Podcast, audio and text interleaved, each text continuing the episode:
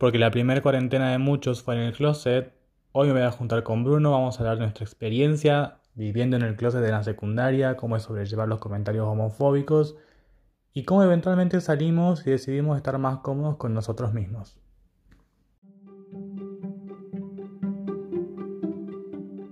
Hola Bruno, ¿cómo andás? Hola Miguel, ¿todo bien? ¿Cómo estás? Bien, ay, por favor, es reino tenerte en el podcast. Gracias, un placer estar acá. Un placer ser elegido. El elegido. ah. Episodio 8. episodio 8. Pero ¿cómo estás con el...? Yo sé que a nadie le importa esto, pero ¿cómo estás el tema de la pandemia del 2020? Harto. no, la verdad que sí, harto, un poco acostumbrado, pero bien, la llevo. ¿Tenías planes para este año o no? Eh, sí, y a la vez no. Por ejemplo, es- estuve en, en el colegio, en el kiosco, así que bueno, suspendí ese, esa parte porque bueno, era el único, pero aparte como estoy laburando, como y laburo desde casa, así que todo bien en esa parte, no me influyó tanto. Claro, sí, pero el, el tema de perder el tema del laburo del colegio es, es un bajón. Sí, un bajón porque era plata, digamos, invertida y bueno. Y además era el colegio, yo sé que va más el colegio. Sí, o sea, Vamos a hablar del tema del closet, Bruno. ¿Qué Buenísimo. tema? Tremendo, e- amo, me encanta. ¿Cómo sentiste vos que eras distinto a los demás? Eh, siempre, siempre, o sea, desde chiquito siempre me incliné, digamos, por mis gustos, ya los tenía seleccionados, sabía que era, pero mi entorno me los demostraba y me, me hacía notar, digamos, que era diferente. Claro. Entonces, como que digo, bueno, claramente acá no es, no, no encajo acá, pero a la larga es como que fui guardando esa parte mía y la conservé, así que este, hoy puedo decir que la, la acepto, digamos, Claro. no tengo problema. Claro, el tema del closet siempre es muy interesante porque eh, mucha gente cree que es solo ocultar tu sexualidad, pero en realidad viene, tiene mucha previa, o sea, es ocultar, ocultar no solo tu sexualidad, sino es la base de ocultar las cosas que te gustan. Claro, es todo un proceso, es ocultar cosas, seleccionar todo, es como, es todo un- una transición también, no es decir, Sí. bueno, ya está listo, salgo del closet, ¿viste? No, es una, una- una decisión y una seguridad que tenés que tener vos para hacerlo, digamos. Sí, es mucha confianza y, comienza siempre con el gusto, cuando uno es chico, como lo decías vos, de quizás me gusta dibujar, no me gusta el fútbol. Y cuando te das cuenta que esos gustos no son compartidos, no son de la mayoría, no son cosas como se suele decir del género, de varón, de mujer, lo empezás a ocultar y eso después lleva a ocultar tu sexualidad. Tal Yo me acuerdo de que cuando era chico me... Esto siempre que lo, lo llevé de grande inclusive, que es algo que admiraba de vos mucho, me acuerdo en la secundaria, es que a vos genuinamente te gusta todo tipo de música. O sea, vos pasás de Britney Spears al carnaval, a, A dama gratis. a damas gratis, ¿viste? Y yo no, o sea, mi, mi- mi- tipo de música es inglés, pop, Britney Spears, Lady Gaga, y siempre es un, gusto de música muy trolo. Claro. Y siempre me pasaba cuando tenía que decir una pregunta re común, ¿qué tipo de música te gusta? Para mí era como que, ah, Mm, ahí, Mm. ahí todas las careteamos. Bueno, yo tengo esa parte también mía, desde pendejo, era como que siempre me gustó la música así trola. A Britney siempre la llevé en mi piel.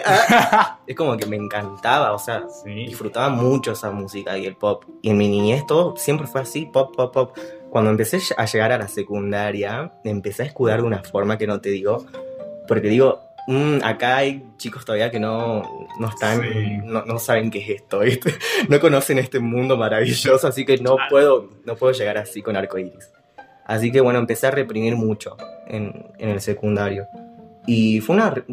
Es como que también acepté esa, esa represión, digamos, porque también es parte mía, es formó parte de mí. Sí, Y a la vez este, es como que, bueno, eh, los gustos entran ahí, digamos. O sea, una empecé- categoría. en esa categoría.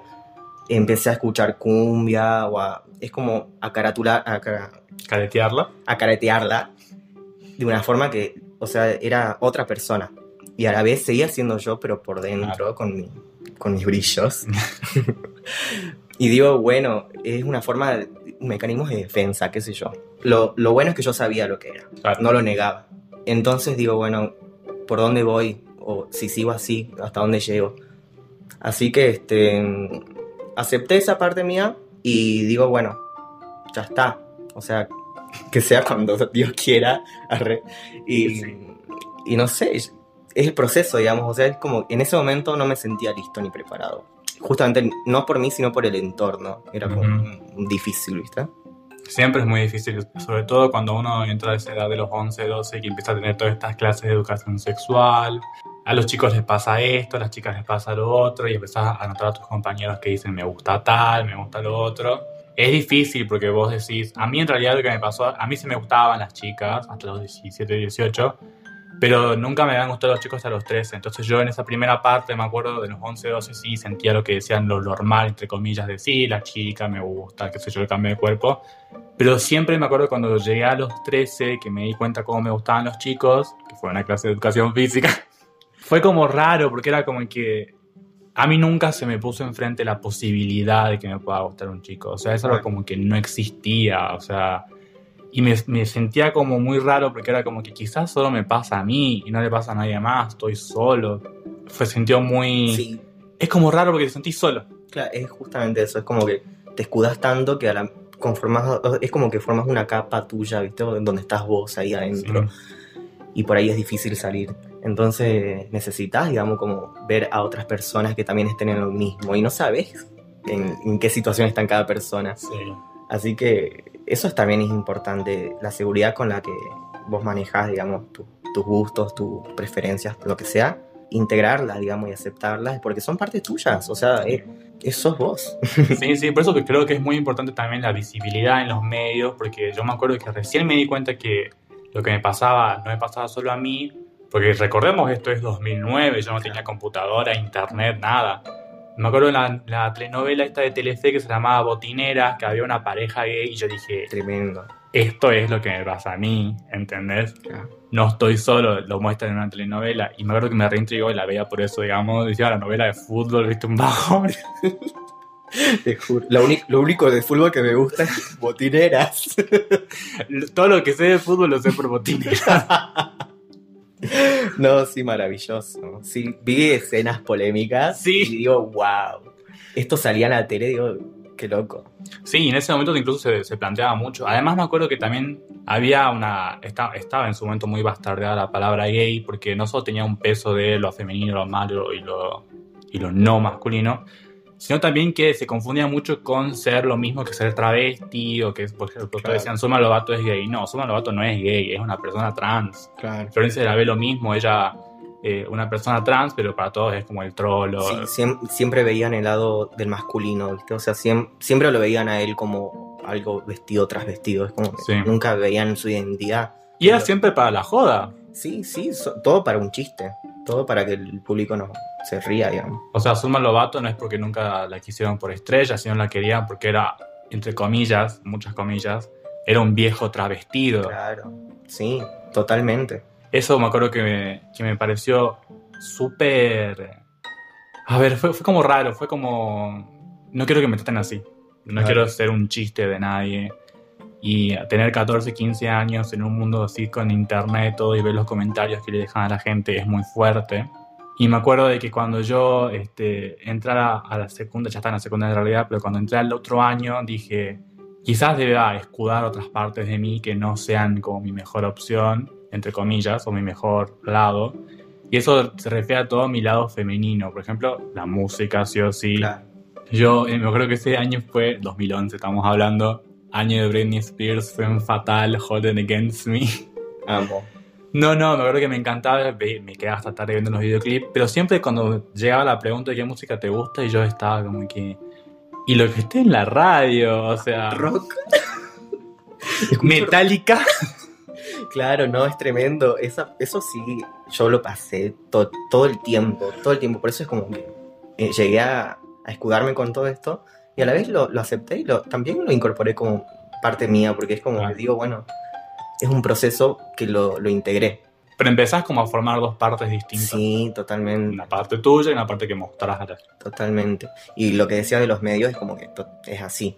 Te muestran esto, te muestran las debilidades siempre, ¿viste? El- Sí. lo heteronormativo, es todo así. Y siempre el gay es también como un micromachismo, porque es como que la sociedad ve al gay, pero de la forma en que, o sea, no sé si me llevo a explicar, pero es como que lo, lo ven como eh, un sexo débil. Sí, lo ven menos que uno. Lo ven menos, pero aparte es porque relacionan al gay con la mujer. O sea, esa parte es como que. Sí, sí. Sí, y es un chiste muy común. A mí me pasó hace dos años cuando vivía en la residencia. Una vez iba a salir con una amiga, me acuerdo, íbamos a salir a, a bailar. Ella lo llama a un amigo y le dice, che, ¿querés salir a bailar? En el boliche se hacen dos filas, una fila para mujeres Sí. y otra para varones. Dice, ¿querés salir a bailar así no hacer la fila solo? Te mando con Miguel y Nico, que era mi, mi compañero y los dos somos gay.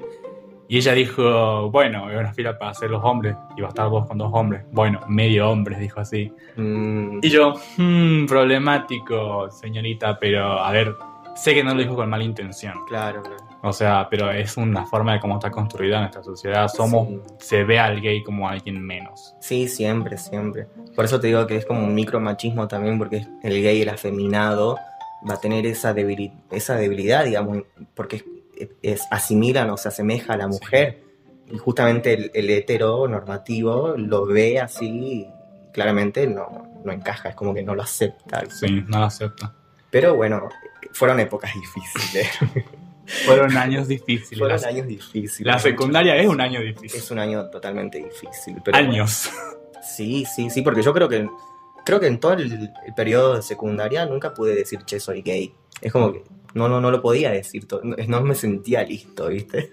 Bueno, ese es un punto a aclarar también porque, este, para la gente que no lo sepa, Bruno y yo fuimos compañeros en la secundaria y sí, siempre, este, yo entré después al colegio, pero desde el momento que entré, yo entré, esto lo voy a decir ahora, yo entré pensando que eh, iba a decir que ya era gay, o sea, yo entré listo para salir del closet, porque yo venía de un colegio donde no tenía amigos y yo dije, voy a entrar a este colegio nuevo y voy a decir quién soy, porque quiero que me quieran como soy.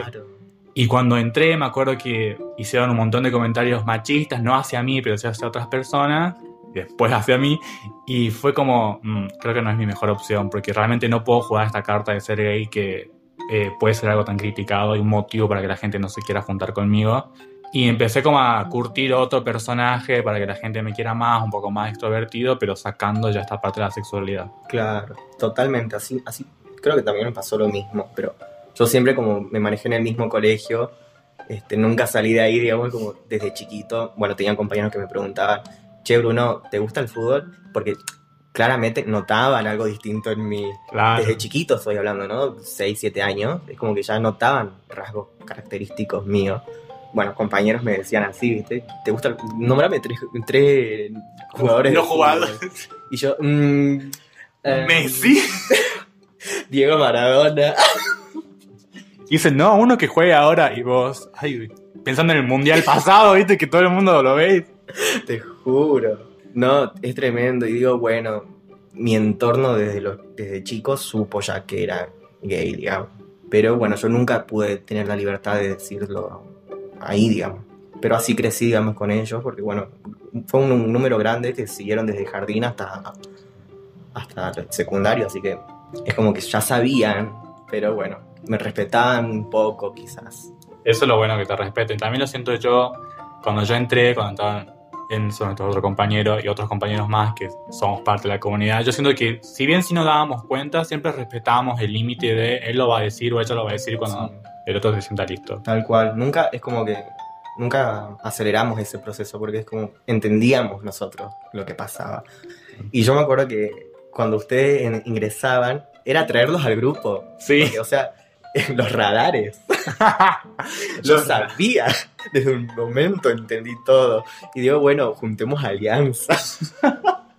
Es raro porque yo, o sea, si vos me decís qué es lo característico que te das cuenta, no pasa por el lado de lo femenino, sino es que vos te das cuenta que hay una cierta retracción en la persona, que no está haciendo el mismo y vos decís, acá hay algo que Claro. oculta, hay, hay, es como vos decís, hay un radar Sí. que vos decís, Nos esta persona mm, es como yo. Claro, hay, ves rasgos similares a vos, entonces digo, lo acepto, porque me identifico. Eso. Entonces, así crecimos. Todas juntas de la mano. Cuidándonos en la cuidándonos. Ay, sí, tremendo. Es que sí, yo no, no me voy a imaginar crecer en un grupo como el, el que tenían algunos otros compañeros que eran súper machistas, que Sí, o sea, no, no me imagino crecer así tan hostilmente, porque supongo que después de ese tipo de creencias, vos te empezás a creer como que el gay es menos, y cuando vos sos gay después decís, Tal Soy cual, tal cual. Eso es lo importante que hay- tienen que entender que la seguridad de uno mismo. Tienen que estar completamente seguros de lo que les gusta, lo que son. Una vez que están eso, se forma algo sólido que no lo puede romper nadie, salvo vos. Pero en tu entorno no, ya no entra ahí, porque es tu identidad, es tu secreto así bien guardado, pero es parte tuyo y vos decidís hacer, qué hacer con eso, ¿me entendés? Sí. El tema de eh, empezar a asimilarlo. Es muy difícil empezar a asimilar que sos gay y empezar a asimilar cuándo salir del closet, son temas distintos. Sí. Vos dijiste que asimilaste ser gay desde un principio, nunca tuviste ningún problema. No, nunca tuve problema. Y el tema de asimilar la salida del closet, sí. Eh, sí, digamos, por eso todo lo que fue en el proceso de, del colegio, de la secundaria, es como que no estaba preparado. Sí. ¿Y qué te hizo sentir que estabas preparado? Conocer gente, por ejemplo, me fui a estudiar a Salta, empecé a, a interactuar con otros tipos de, de personas y, y digo, bueno, que quizás, no sé, o sea, ya no, no es, es forma que también, o sea, me empiecen a aceptar como soy. Y la verdad es que ahora eso me ayudó mucho, digamos, el salir de mi zona de confort, de experimentar otros grupos sociales, que no fueron muchos, pero me ayudaron un montón porque es como que me, me hicieron más seguro en, en decir quién soy. Y o- obviamente me vi películas, documentales, vi videos de YouTube y es como que Sí. te van, o sea, te van demostrando otro lado. En- y vos vas aceptando ese lado porque decís, bueno, ¿por qué ocultarlo, viste? Claro. Así que hoy puedo presentarme en un grupo y decir, che, me llamo Bruno y soy gay. ¿viste? Porque ya sé, me conozco y lo acepto. Totalmente. Además, se siente, eh, mucha gente dice por qué no sale del closet en la secundaria. Y es porque en la secundaria uno va con un mismo grupo de amigos y de compañeros desde un principio hasta fin. Sobre todo vos que estuviste desde el principio. Si uno tiene una idea, que nosotros la tuvimos, de que el grupo es medio homofóbico, no va a salir del closet. Claro. Porque uno va a salir y lo van a molestar hasta el fin de los tiempos, lo tienen que ver todos los días por mínimo 8 horas. O sea, Totalmente. eh, es una re carta, re jugada. Yo admiro a todos los que salieron del closet en el secundario. Me acuerdo cuando yo iba al Martín Pescador, había un chico más chico que yo que había salido del, del closet y todos lo querían. Pero eso era una carta que yo, primero, no me podía jugar porque yo no quería una experiencia así. Y segundo, porque tampoco estaba listo. Porque yo, como persona, a mí me dejaron de gustar las chicas a los 17, 18, justo cuando terminé el secundario. No estaba del todo listo si me gustaban sí o sí los chicos y únicamente, ¿entendés? Y yo sabía que todas las cosas que iba a decir después se iban a acordar porque yo sabía que mis amigos de la secundaria iban a ser mis amigos después. Y no quería el reproche de te vi con novia, te vi con una chica, porque esto que lo otro, y es porque, a ver, quiero ser lo más honesto y lo más transparente posible, digamos. O sea, estuve con una chica o algo fue porque o genuinamente me gustaba o quizás estaba tratando de experimentar. Tal cual. Experimentar en la secundaria también es... Sí, tremendo. Tremendo. Creo que, bueno, yo también pasé por mi lado bisexual. Sí, Pero es, es porque también es como que primero no, no veía, digamos, o sea, el problema de que me gustaran las minas o qué sé yo. Pero no llegué a, a que me gustara y a comprometerme en algo, digamos, sino veía lo que es la belleza, digamos. de- Claro. está buena, está linda. Claro, viste, así. Los Nada, comentarios machistas. es linda, me la chapa. Cuando, ay, no, yo. Ay, por favor, esto, esto lo vamos a tener que hablar. En educación física, que es una materia que me la llevé, me acuerdo en tercero porque no iba, es un ambiente tan machista. O sea, es horrible. Educación física creo que no, no queríamos entrar ahí, no, eh, no era No. nuestro lugar. Encima el profe sabía, o sea, el profe se daba cuenta desde que nos vio el primer día de clase, "Mm, ¿qué hago con estos chicos? ¿Dónde los meto? Que lleven las bolsas de pelota, ¿viste? ¿qué hago con los trolos que dan vueltas a la plaza? No sé. Y claramente te hace, te excluyen, porque es como que todo el profe llegaba, tiraba la pelotita, jugaban al fútbol dos horas, y nosotros los veíamos y de, bueno, ¿qué hacemos? ¿Viste? O sea, claramente nos hacen demostrar que no somos funcionales para la educación física. Claro, que ¿Me no somos tan, hombres como ellos. Claro, que no cumplimos con su, con su sexo. ¿ah? Me acuerdo que este, una vez en educación física fuimos a jugar a la pelota al Ring 20, no, no sé, en- cerca del parque. Sí. Igual el profe nos tuvo ahí sentados bajo la sombra a un grupo grande de chicos que no querían. Habían chicos que, bueno, no eran gays y no les gustaba No les jugar a la pelota. Y nos empezamos a jugar ahí con una rueda. Me acuerdo que, bueno, ten- ah, tenía otro compañero y la flashábamos. Como claramente no nos sentíamos parte. Hicimos la nuestra, ¿viste? No, no, no nos quedamos sentados en e- esa vez. hicimos la nuestra y salimos a nosotros a, a jugar por ahí, ¿viste? A tener su propia clase de educación física. Claro, pero bueno. No, educación física se la sufre, más cuando sos, ¿viste?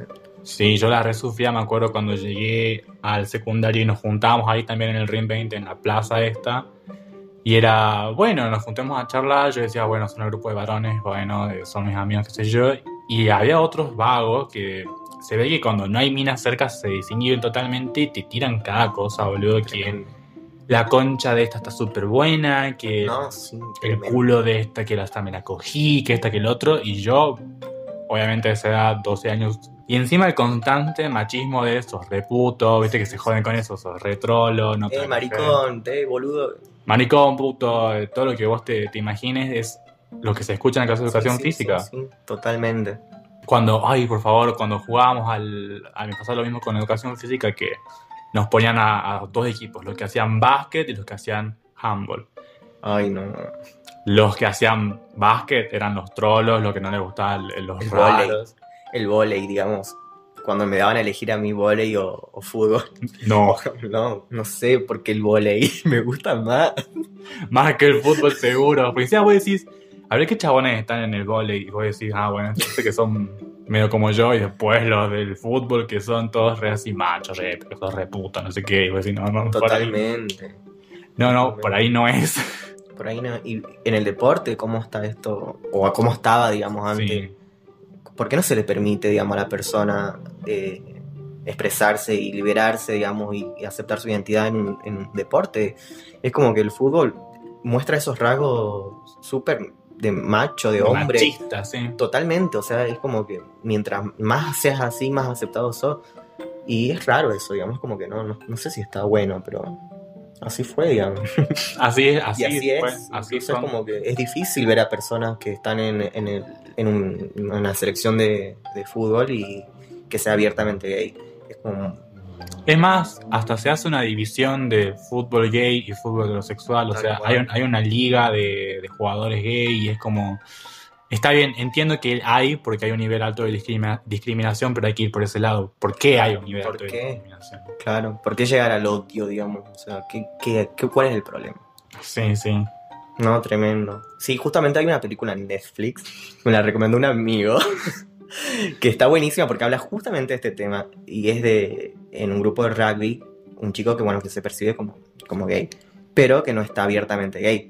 Y es como que te muestra ese lado, ¿viste? De aceptación en, en- en el deporte, porque es como Sí. que es un deporte, los deportes no tienen género.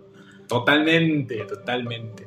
En la secundaria te acordás de, además de estos comentarios de puto toro, te acordás de un momento en el que haya, que vos te hayas sentido discriminado por, o que hayas sentido que haya sido un ataque a la comunidad. Sí, muchas veces.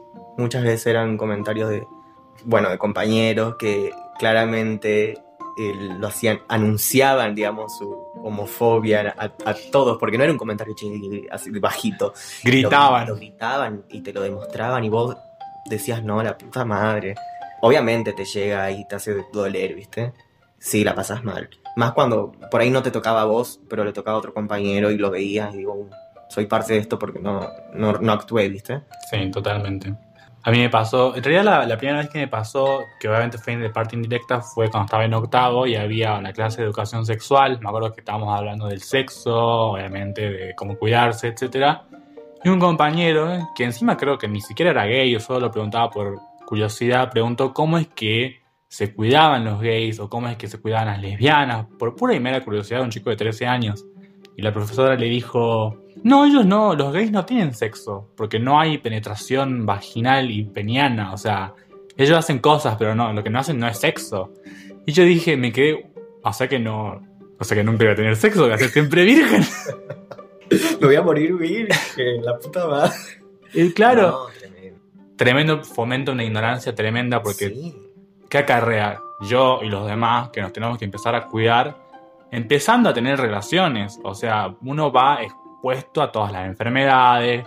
Yo me, me empecé a cuidar y supe cómo cuidarme teniendo sexo. claro. O sea, imagínate si hubiera sido heterosexual, hubiera dejado alguna preñada en el primer intento. Claro.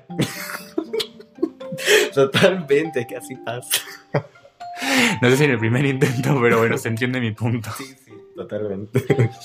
Después, obviamente, cuando entré al colegio había un compañero que Bruno sabe muy bien quién es y le vamos a decir Emilio. Emilia. Ah, que eh, obviamente es de ese tipo de chicos que era súper machista, que todo el tiempo te, te decía cosas. Y yo me acuerdo que eh, había entrado al colegio hace como un mes, por ejemplo, y estaba con mis compañeros jugando, qué sé yo, cortándoles el pelo, maquillando, y fue ahí en el tema de maquillaje donde era sin hincapié. Me vio a mí, creo que tenía, no sé, no sé cuándo que tenía una base puesta, una sombra, algo así. Y empezó a cuestionarme desde el otro lado del curso, gritando, y decía, va, porque sos puto, porque sos trolo, porque sos qué. Y yo me quedé frisado. No por el hecho de que me esté diciendo esos, esos comentarios sí o sí malintencionados, claramente, sino por el tema de que es la primera vez que alguien realmente me cuestionaba y yo no sabía cómo responder. No quería decir no, porque yo sí era, pero no quería decir sí, porque no estoy listo. claro, ¿no? Un dilema total, porque es como, me están atacando, ¿qué digo? Claro, ¿qué digo? ¿Qué respondo? O sea, ahora me doy cuenta que le podría haber respondido algo como, ¿por qué preguntas? ¿Estás interesado acaso? O algo así, ¿viste? Un poco para tirarle humor y para hacerle la contra, pero en ese momento es como, a ver, me estás poniendo en una... No nos conocemos de nada, porque no tuvimos ninguna conversación previa a este punto.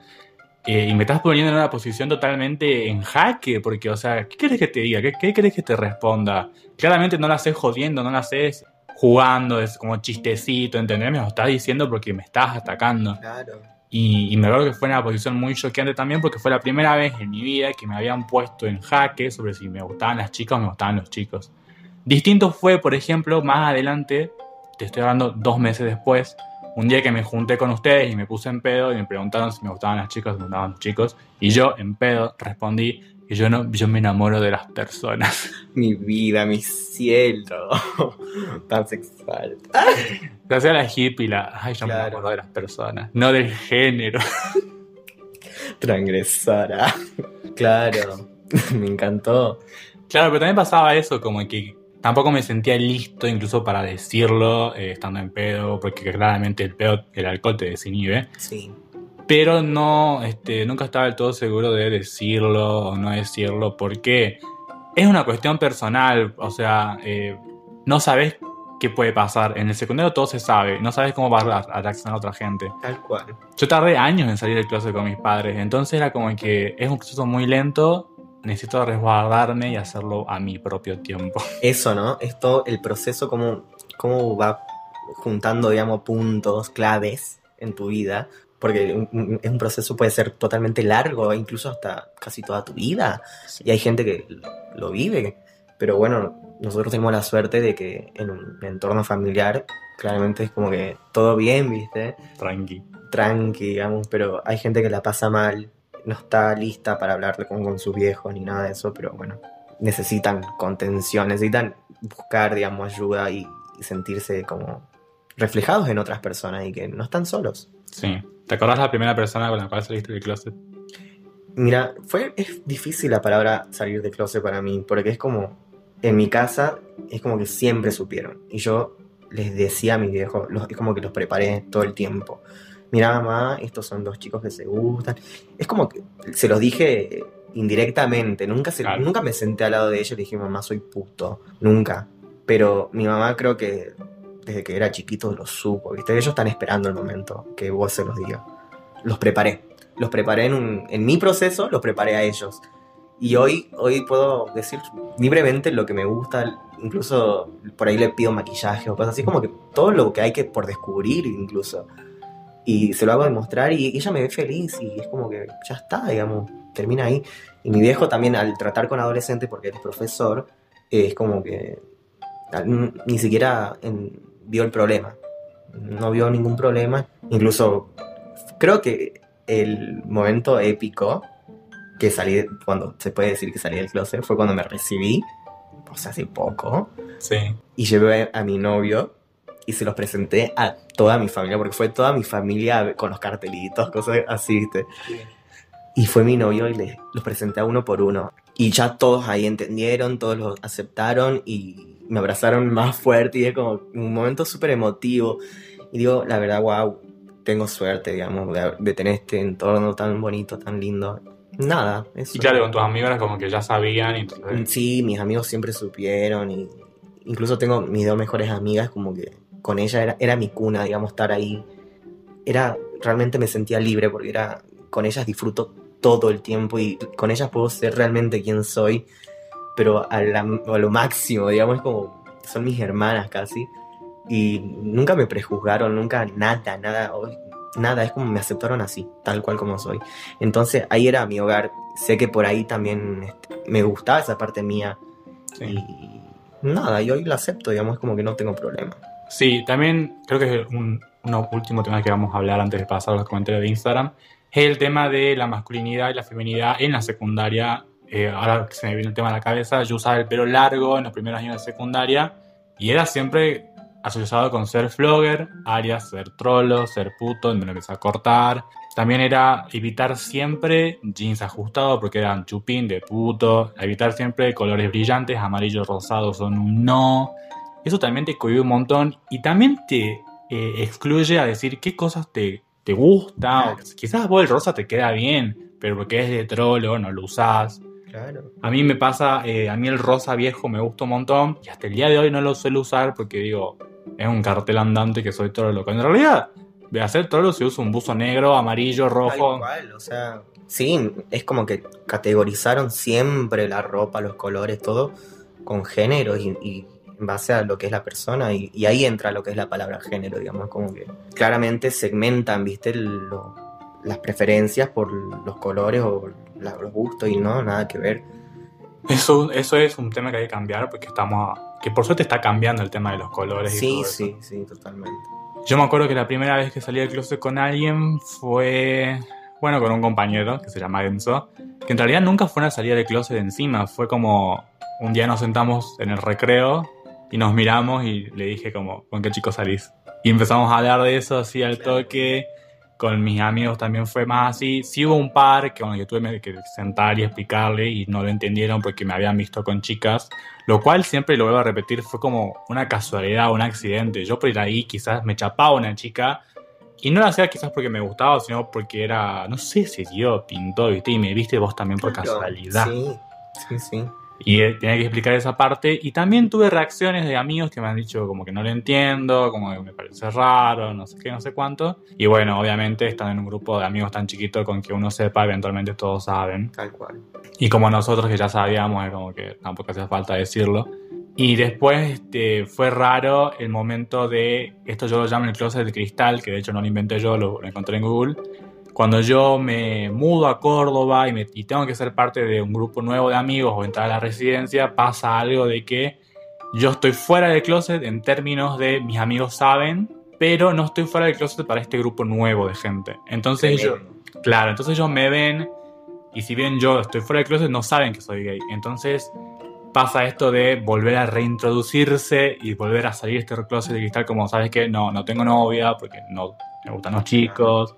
Eh, eso pasa constantemente cuando entro a la facultad, cuando entro a un grupo nuevo de gente. es- Claro, porque es como analizás todas las, a ver qué personas tengo acá, a ver, es como que vos mismo sacas tu prejuicio para ver si Sí. realmente te aceptan o no, hasta que vos te sientas decidido, obviamente. Claro, y reintroducirte y decir, mira, Sí, reintroducir. pasó esto, pasó lo otro, pasó pasó. Eh, por eso yo también desde el año pasado, ahora no la llevo porque no salgo casi nunca, pero desde el año pasado llevo una pulsera con la bandera LGBT para que ya quede como un poco dicho de que soy gay y eh, pasemos un poco más el tema del closet, porque Claro, la facultad... paja, ¿viste? Eso ya explica todo.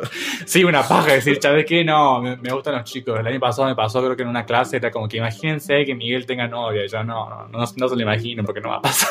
Claro. era como que y también es una forma de mostrar a otra gente que este, no, no estamos escondidos o Claro, sea, eso, eso. existimos Existimos, no estamos eh, justamente en el closet. Estamos afuera, porque el closet es para ropa, gente. sí sí salgamos del closet gente Eh, algo que me pasó a mí en la salida del closet es que yo nunca me di cuenta de la cantidad de cosas que me afectaba hasta que salí yo siempre decía eh, lo único que diferencia mi personalidad de mi personalidad real, entre comillas, es que la gente no sabe que me gustan los chicos. Cuando en realidad, cuando yo salí del closet, cambió un montón de aspectos de mi vida. Me volví más extrovertido, tenía más seguridad conmigo mismo, podía relacionarme con otras personas y no se asemeja en nada a la persona que que, claro, a la persona Sí. que era antes. Cambia rotundamente tu personalidad y, y es, es tuya, digamos.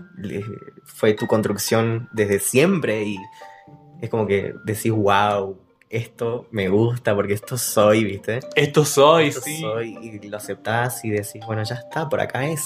Y sigo. Y, y es un, lo seguís experimentando y seguís creciendo, digamos. Y la gente te quiere realmente por lo que sos. Tal cual.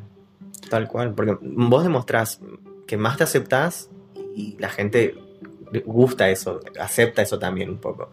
Así Te que, ve con confianza y les gusta. tal cual.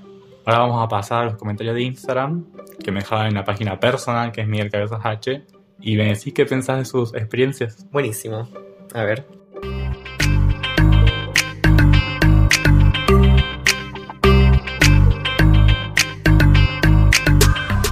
Comenzamos con Tadeo, que dice, creo que hay personas que sufrieron y cuando salen del closet quieren que el mundo entero lo note. Y otros salen del closet y siguen con el perfil bajo porque a la familia lo, lo ha tomado normal y los amigos también. En mi caso particular estuvo todo bien, pero cuando ven a una persona gay en la tele siempre tiran malos comentarios. Tremendo. Yo tengo un problema con este comentario, que es cuando al principio cuando dice, creo que hay personas que sufrieron y cuando salen del closet quieren que el mundo entero lo note. Me hace ruido porque digo, ¿cómo el mundo entero nota que sos gay? Porque si me decís, es porque se empieza a tener el pelo, es porque se empieza Caemos a... lo mismo, digamos. O sea, Caemos lo mismo del micromachismo de decir, a ver, no es que quiere que todo el mundo lo note, Claro. está haciendo el mismo. Está siendo el mismo, totalmente. Así que no se vea un poco de homofobia interiorizada ese comentario. Claro. Eh, el siguiente comentario es de Nahuel que dice: No le cayó bien a ninguno de mis amigos, mi familia lo aceptó con el tiempo. Ay, qué raro, porque en los amigos es donde más, digamos, es, es, es la primera puerta del Sí. closet. Y es raro, porque es bueno decir con ellos, sabes que tenés esa confianza. Y si te quieren como sos, digamos, obviamente no van a tener problema con que salgas del closet. Claro, eso me pareció súper raro porque uno dice: Me siento más confiando con mis amigos porque uno, de cierto modo, los elige que con mi familia. Claro, totalmente. Y el siguiente comentario es de Nacho que dice: Súper normal. Dice: Normal, se lo dije mientras lavaba los platos. Perfecto, así hay que hacer, chicos. Lo Posta. aplaudo. Sí, sí, yo también lo aplaudo. Y el siguiente comentario es de Sebastián que dice: Me enviaron a rituales religiosos para sacarme el demonio que tenía adentro. Fue en 2013, pero por suerte su mentalidad cambió mucho. Ay, no te puedo creer. Bueno, ahí entra la religión, otro podcast, Miguel. La religión. Religión y homofobia, otro podcast. Ahí tenés el tema ya, porque es increíble eso. Yo, bueno, nunca me identifico con, la- con la- ninguna religión, soy agnóstico y es como que digo, no. Es no, no, no. muy fuerte mandarte rituales. Sí, no, muy fuerte. Eh, me sorprende mucho también que los padres, bueno, no me sorprende, estoy agradecido que los padres hayan cambiado de mentalidad. Eso, vinimos a educarlos a los padres. Sí, por favor. Súper corto también y un bajón. Diego dice, me sacaron de mi casa, jaja, me puso al final. Ay, no. Bueno, hay gente que los echa. Digo, no, ¿por qué? O sea, ay, bueno, es todo un tema eso también. Sí, el que te echen de tu casa encima gente que te... Eso es lo O sea, peor. mi vieja me echó. Qué difícil, boludo. No, una de las cosas más duras que te puede pasar.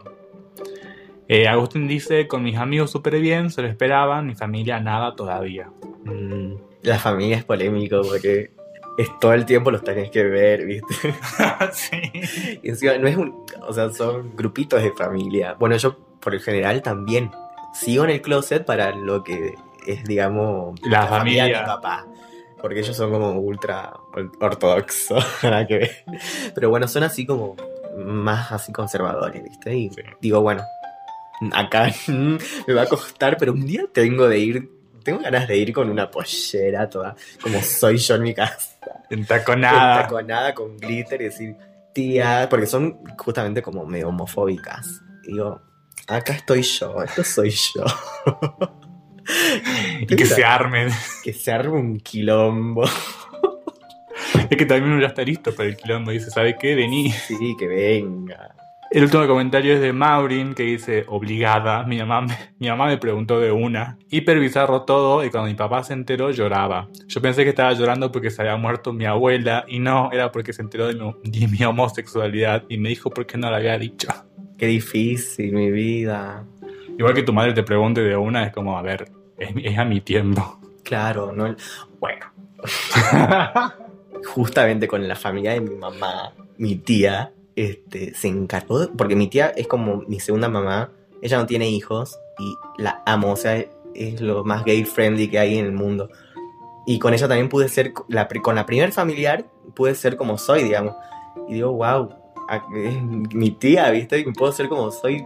Sí. me- es re divertido y por una parte negativo también porque ella se encargó de avisarle a todos los, los grupos, de, o sea, a mi tío, a mi abuela. Che, Brunito eh, le gustan los nenes y hay que estar ahí para apoyarlo. Y digo, cuando me enteré de eso, mi tía me dice, pero Bruno ya saben, yo se los dije. No, tía, ¿por qué? Le digo, pero sí, ya saben y ellos te quieren igual, me dije. Le digo, tía, eso es mi tiempo, soy yo, digamos, yo les tengo que hablar. Pero bueno, Sí. creo que me dio una mano también. Es, que es raro, pero es- el sacar el closet a alguien es muy fuerte. Es no fuerte, claro, no lo hagan porque es justamente el closet, justamente es para uno. Y ahí está uno y él- esa persona tiene el poder de, de decidir, digamos. Y como lo estaba, yo tengo este tema en la facultad, hice una campaña haciendo referencia a que la primera cuarentena de muchos en realidad fue en el closet. Tremendo. O sea, mi idea es decirte si eh, el closet es un tema para hacerte la cabeza. Creo que sí. Porque... mm, ¡Ay, no! no sé, la verdad. Sí y no. Ah, yo digo que es toda una construcción, porque en esa construcción te haces la cabeza un poco. Eh, de, de- todo es un proceso de decisión, es todo un proceso de aceptación, incluso tuya. Si estás listo, bueno, te dejas de hacer la cabeza, ¿me entendés? Pero yo digo que en el proceso es para hacerse la cabeza y estar en el closet, yo creo que sí, es hacerse la cabeza un poco. Sí, para mí también. Sobre todo sacando el tema de la construcción y la aceptación, es un tema para hacerse la cabeza con lo que dijo Diego en su comentario que lo sacaron de casa, porque hay que tener... Cuando uno sale del closet tiene que estar seguro de todas las posibilidades que puede haber, que te- no te guste, que le guste, que te apoyen, que no. Y afecta muchos aspectos de tu vida, aunque no te des cuenta. Yo no, no pensé que me iba a afectar tanto hasta el día que salí y lo viví. Así que sí, para mí es un tema para hacerse la cabeza. Totalmente. Gracias Bruno por estar en el podcast. Gracias a vos, Miguel, me encantó. Y, y bueno, no sé, ¿querés dejar tus redes o no? Sí, me pueden seguir en Instagram. Bruno.farfan.07. Igual te voy a estar etiquetando. Así que nada, eso es todo. Chao. Chao, gracias. Gracias por escuchar.